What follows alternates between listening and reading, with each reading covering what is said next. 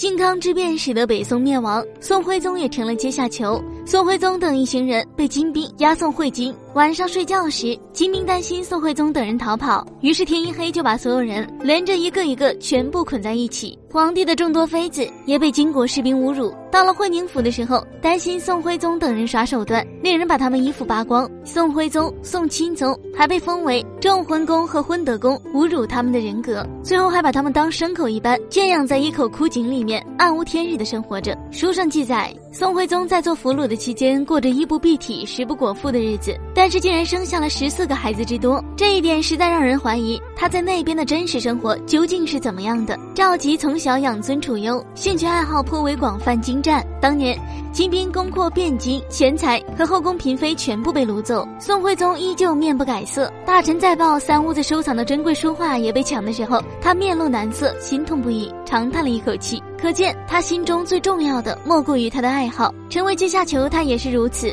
他当时有条件看书写诗，生养子女，可见作为俘虏来说，待遇算是优厚的。虽然他被封为昏德公，这个爵位很讽刺人，但是享受公爵的待遇却是真实的。照例钱粮各一百五十担，而且春夏秋冬的布匹、绢和棉都照样发放给他。所以他的基本衣食住行都是有保障的。他一边在等赵构来解救，一边在这里安生过日子。也难怪九年内能生下十四个孩子。当时一起过去的一些妃子或者子女也觉得再回大宋是不可能的，所以和金国渐渐开始和亲。宋徽宗有几个女儿确实嫁入到了金国皇室。宋徽宗心也是真大，北宋因自己灭亡的江山差不多都落入他人之手还不着急，被软禁起来了还能贪图享乐生儿育女，没有为自己的崛起而谋划过。后期他的女儿嫁入金国后，他却理所应当的接受了金国皇帝给他送的厚礼。虽然他的遭遇让人同情，但他也是咎由自取，怨不得别人。